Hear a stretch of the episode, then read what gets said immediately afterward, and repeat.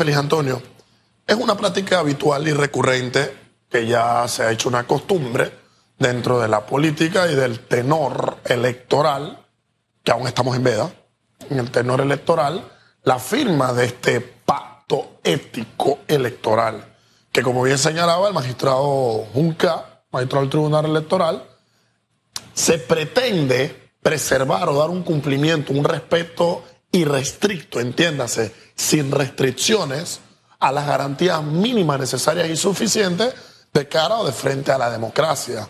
Esto es que una vez se aperture la veda, que se aperture el plazo para que los candidatos presidenciales puedan sin duda alguna llevar a cabo sus campañas, puedan llevar a cabo, como se conoce el término, el proselitismo político, pues pretende este pacto, esta negociación, este acuerdo entre las partes, pues que el mismo se haga con un ambiente sano, en un ambiente, una palabra fuera, de una palabra que ahora es tendencia a nivel mundial, fuera de un ambiente tóxico, que tratemos de alejarnos de las noticias falsas, de tratemos de alejarnos de todo aquel ataque sucio que se pueda pretender y pues tratar de gozar un ambiente de tolerancia, una buena contienda política de cara a las elecciones próximas que tenemos en mayo 5.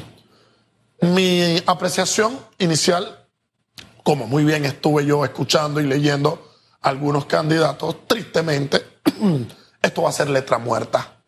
Creo que escuché a Zulay Rodríguez, si la memoria no me es infiel, refiriéndose a este concepto, y lo tengo que posicionar así, con, se puede ver de manera negativa, ser optimismo de mi parte, y es que los antecedentes hablan por sí solos.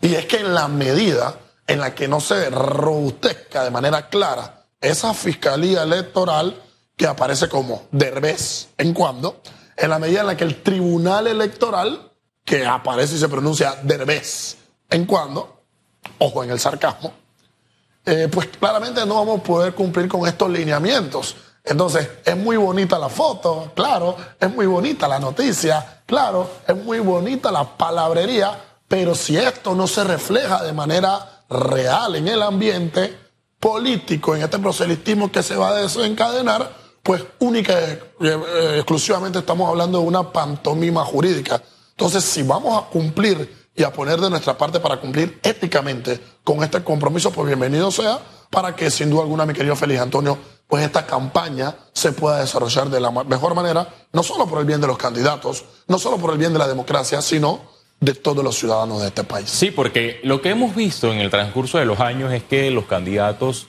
a los distintos cargos de elección popular firman eh, pactos y de cara a las contiendas crean box, crean call centers, eh, se atacan, eh, mienten, riegan noticias falsas, comentarios negativos hacia los otros candidatos presidenciales y el juego no es limpio. Entonces el reto de cara a estas nuevas elecciones, donde van a escoger a un nuevo mandatario de la República, se espera un escenario distinto y el magistrado presidente del Tribunal Electoral le hizo ese llamado a los candidatos de que pongan de su parte, porque lo que hemos visto en los últimos meses, por ejemplo, eh, hay una veda electoral, pero paralelo a la veda electoral, candidatos que buscan la reelección para diputados. En el distrito de San Miguelito regalan más de mil bicicletas y las bicicletas tienen el parche del diputado y en otras áreas también sucede lo mismo. Entonces, existe una norma, existe un decreto, pero no se le da un fiel, un fiel cumplimiento. Esa es la tristeza en la que nos encontramos en este país. Y, ¿sabes? Uno que, gracias a Dios, optamos por elegir el derecho como carrera y como profesión carrera que desempeñamos con mucha pasión. Es triste ver cómo la ley se aplica de manera contundente en ocasiones para algunos. Contra Félix Antonio, apliquemos todas las medidas legales y constitucionales.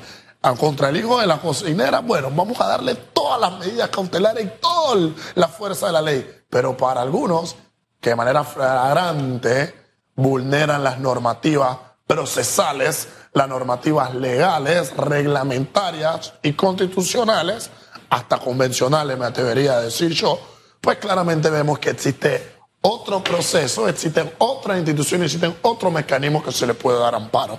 Pero, mi querido Feliz Antonio, yo creo que hay que hacer un compromiso, hay que poner en una doble vía, en una bifurcación este pacto ético. Y creo yo que al mismo tiempo que ayer algunos candidatos firmaron de manera presencial y se han comprometido con dar un cumplimiento irrestricto a este pacto ético, yo creo que nosotros como ciudadanía debemos también comprometernos con un compromiso. ¿Y es cuál? No prestarle atención a todo el desenvolvimiento que se va a presentar ahora de campañas sucias. Al final del día, panameños, se los repito una y otra vez, se los seguiré repitiendo hasta el día de las elecciones y luego las elecciones día con día seguiremos de este espacio diciéndoselo de frente.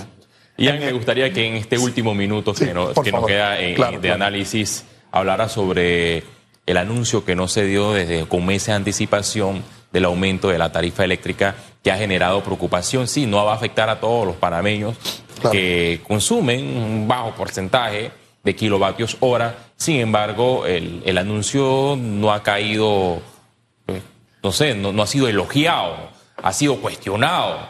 Tienes a un gobierno que le dice a los empresarios y más afectando a los pequeños empresarios, mi querido Félix. Vamos a subir el salario mínimo sin crear plaza de empleo sin crear ningún tipo de oportunidad ni medidas flexibles para que estos pequeños y medianos empresarios puedan, sin duda alguna, eh, crear, su negocio de la mejor manera. Pero al mismo tiempo que pones a esos pequeños empresarios a pagar más salario, les dices, ¿sabes qué? Te estoy aumentando de manera clara la electricidad. Es un escándalo el camino por el cual nuestro gobierno nos quiere redirigir y pues claramente hay que adoptar medidas para que salgamos de este camino y nuevamente nos estamos jugando la elección de nuestra vida y tenemos que tomar la mejor medida para que medidas como estas pues no nos condicionen y no afecten económicamente el país en que nos encontramos. Debemos tomar la mejor medida, pero pareciera como que hay una desconexión ya y, es típico de, de los gobernantes de turno de los gobiernos de turno que han llegado desde la era democrática, que al finalizar su mandato, ya los próximos eh, seis meses que, que nos quedan, hay una ruptura entre la conexión entre el gobierno y los ciudadanos y una conexión entre los gremios los movimientos sociales, los, eh, el, gobierno y los gremios. Entonces, si se van a tomar medidas como estas, lo regular es que, bueno, vamos a invitar a los medios de comunicación una conferencia de prensa y que los medios informen Totalmente, de las medidas tarifarias adoptadas para el transcurso de las próximas semanas. Son las 9 de la mañana, finalizamos por hoy este programa. Gracias a todos ustedes por su sintonía. Gracias, Ian De paso vivimos los seres humanos. Gracias a ti.